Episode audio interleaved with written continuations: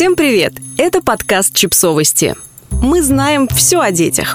Рубрика «Личные истории. Что такое родительская защита?» Автор текста – психотерапевт Адриана Лито мы немного поговорим о семейном насилии, поэтому, если вам эта тема тяжела, не слушайте дальше. Невзирая на мифы о святости материнства и отцовства, люди, ставшие родителями, остаются людьми, а у каждого человека, помимо желания оставить потомство, есть много других желаний, потребностей и инстинктов. При сильной фрустрации потребностей или психических проблемах защита потомства отходит на второй план, и родитель может делать довольно страшные вещи.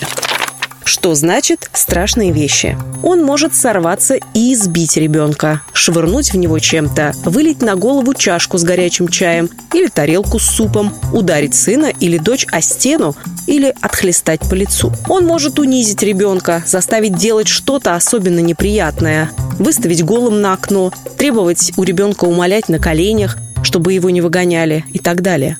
Кажется, что только монстр может такое делать. Нет, это обычные люди. И есть и другие варианты. Родитель может нанести ущерб вещам ребенка или расправиться с домашним питомцем, выбросить игрушки, порезать одежду, пнуть собаку или вышвырнуть в окно попугайчика. Может кричать, угрожать, оскорблять ребенка, ругаться матом или обещать отдать детский дом. Может отказываться от ребенка или игнорировать его несколько дней. Как правило, дети реагируют на это здоровым образом. Ужасом, отвращением, болью, плачем, просьбами перестать.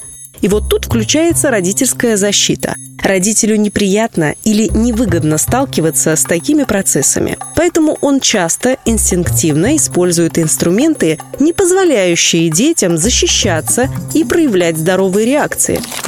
Что входит в родительскую защиту? Стыд. Как бы ужасно не вел себя родитель, злиться на него или защищаться от него стыдно.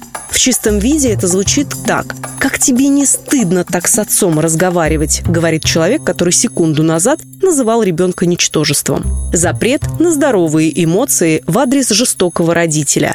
Страх, отвращение, злость, неприязнь, желание уйти. Например, «Ты что, мать боишься?» Хотя бояться того, кто нападает, нормально, какие бы отношения вас не связывали. Запрет выходить из контакта и навязывание чувства вины за нежелание общаться. «Стой, я еще с тобой не закончил!»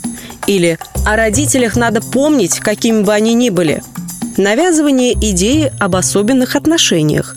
Мать и дочь – святой союз. Никто не будет любить тебя так, как отец. Только я тебя знаю и люблю. Запрет на другие значимые отношения и ограничение контактов. Только я, твой лучший друг.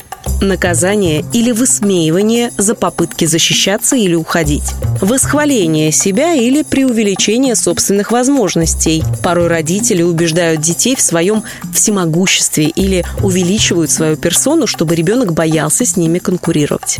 Все вместе или каждый по отдельности эти пункты приводят к тому, что ребенок не может защищать себя – получать помощь, уходить из таких отношений или же испытывает невероятное чувство вины и стыда, если пробует так сделать.